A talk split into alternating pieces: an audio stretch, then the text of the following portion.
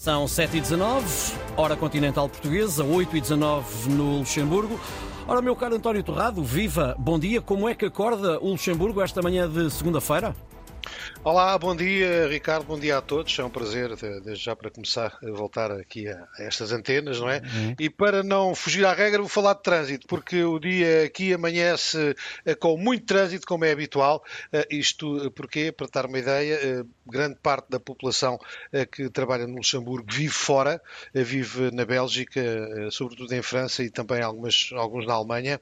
E então todas as manhãs, aí está, é a precisão de automóveis em direção ao centro de, de, Luxemburgo, onde estão as grandes empresas, enfim, escritórios sobretudo, hum. uh, e pronto, e há esse problema aqui também, porque, e sobretudo à segunda-feira, é porque uh, o Luxemburgo tem um turismo de gasóleo, digamos assim, o gasóleo é mais barato do que nos países aqui à volta, e todos os caminhões vêm dormir, ou passam o fim de semana, uh, a dormir aqui nas áreas de serviço do Luxemburgo e, e, e dos países limítrofes, e depois logo de manhã arrancam todos ao mesmo tempo, e então é um, é um pandemónio no que diz respeito a trânsito num país tão pequeno. É curioso ser eu a falar de trânsito, não é? É, é, um, regresso, é um regresso. António, sabemos também que amanhã aí no Luxemburgo está a ser marcada por um tema incontornável, as eleições legislativas que ontem se realizaram. Sim, sim, sim. As eleições legislativas, aliás, vamos mudar de, vamos mudar de governo, por isso é algo muito importante e, e do qual se fala muito esta manhã. Além do tempo, porque está um tempo maravilhoso, já estão uh, eh, 12 graus, uh, um céu limpíssimo, que não é habitual para o Luxemburgo nesta época do ano. Mas sim, as eleições são, são um tema incontornável esta manhã aqui no Luxemburgo.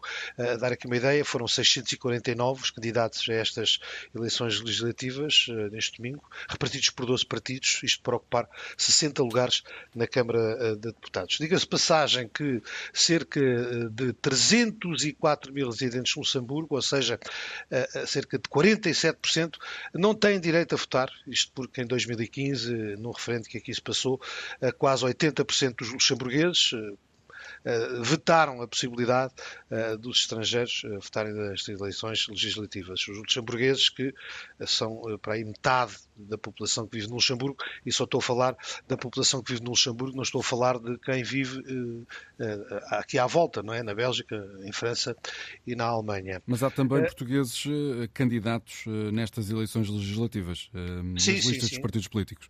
Sim, sim, tivemos candidatos, aliás, vais saber, mas candidatos portugueses ficaram um bocadinho, estavam nas listas, mas eram uh, é um bocadinho como habitualmente aqui no Luxemburgo, estavam um bocadinho cá para baixo, só para representarem, digamos assim, a comunidade portuguesa e em lugares uh, pouco com pouca hipótese de serem eleitos. Eh, falando de candidatos, tivemos eh, aqui algumas curiosidades.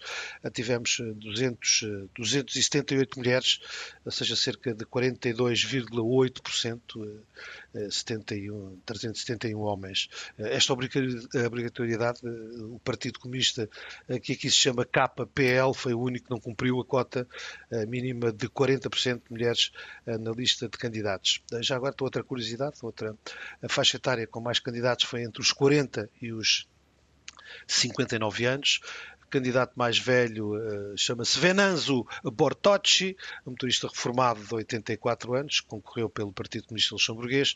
O mais novo foi uma senhora, Lucia Agostini, curiosamente, dois nomes italianos, é?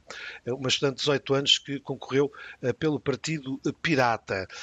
Um, os candidatos, então, de, de origem lusófona, uh, segundo as contas uh, que nós fizemos aqui, na, eram 30. O que não deixa de ser curioso, não é? Já que a população lusófona de Luxemburgo ultrapassa os 20%. São 30... uns 100 mil portugueses que vivem, vivem no Luxemburgo? 100 mil.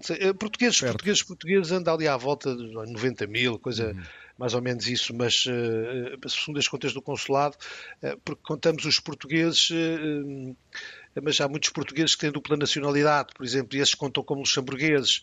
Depois não contamos os portugueses que vivem fora do Luxemburgo, aqui ao lado, e que trabalham no Luxemburgo, que são mesmo muitos, muitos, muitos. As pessoas fogem para os países, viver nos países aqui ao lado, porque aqui o preço das rendas das casas, qualquer coisa de exorbitante.